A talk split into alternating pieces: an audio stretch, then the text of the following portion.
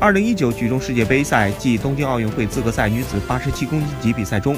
中国选手敖辉抓举第三把成功举起一百一十五公斤杠铃，夺得冠军。